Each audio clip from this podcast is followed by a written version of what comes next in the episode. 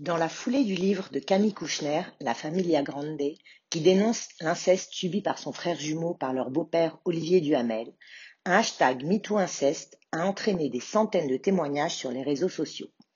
Mais comment l'inceste est-il puni en France? Il faut savoir que le terme inceste n'apparaît dans le Code pénal que depuis 2016 et ne constitue pas une infraction spécifique. Le fait qu'un viol ou une agression sexuelle soit commis par un ascendant est en fait une circonstance aggravante. Un viol incestueux est puni de 20 ans de réclusion criminelle au maximum.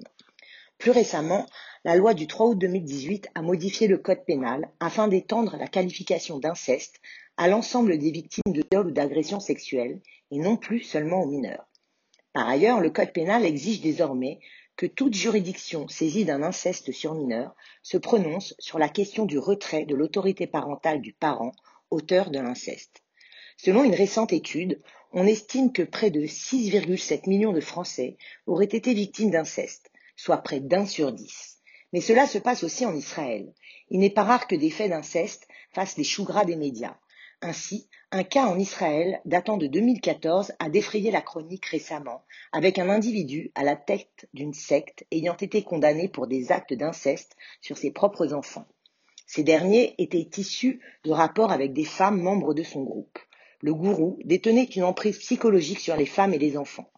Par conséquent, le secret sur les relations sexuelles avait pu être conservé.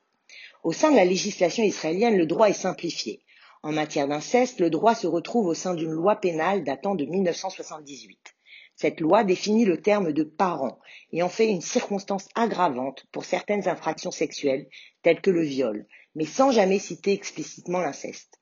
Les parents étant les ascendants, au sens français du terme, comprenant les pères, mères et grands-parents, mais aussi les collatéraux et les beaux-frères et belles-sœurs. En outre, il est inclus les parents adoptifs et leurs conjoints. Dans les interdits pénaux, l'État d'Israël s'est montré plus pertinent que la France pour la définition. Il a fixé une liste exhaustive de personnes susceptibles de commettre un acte d'inceste. Il y est notamment exclu la notion d'autorité de droit ou de fait à la française. Par conséquent, Israël et la France ont chacun des qualités dans la définition légale de l'inceste. Nous avons pu constater que les deux pays ne sont pas au même stade de la définition, qui, de part de son ancienneté, a déjà pu s'affiner en Israël. Néanmoins, tous deux ont le même objectif, la protection du mineur, car les situations d'inceste, conformément à la norme sociale, sont une atteinte à l'intégrité physique et psychique de l'enfant.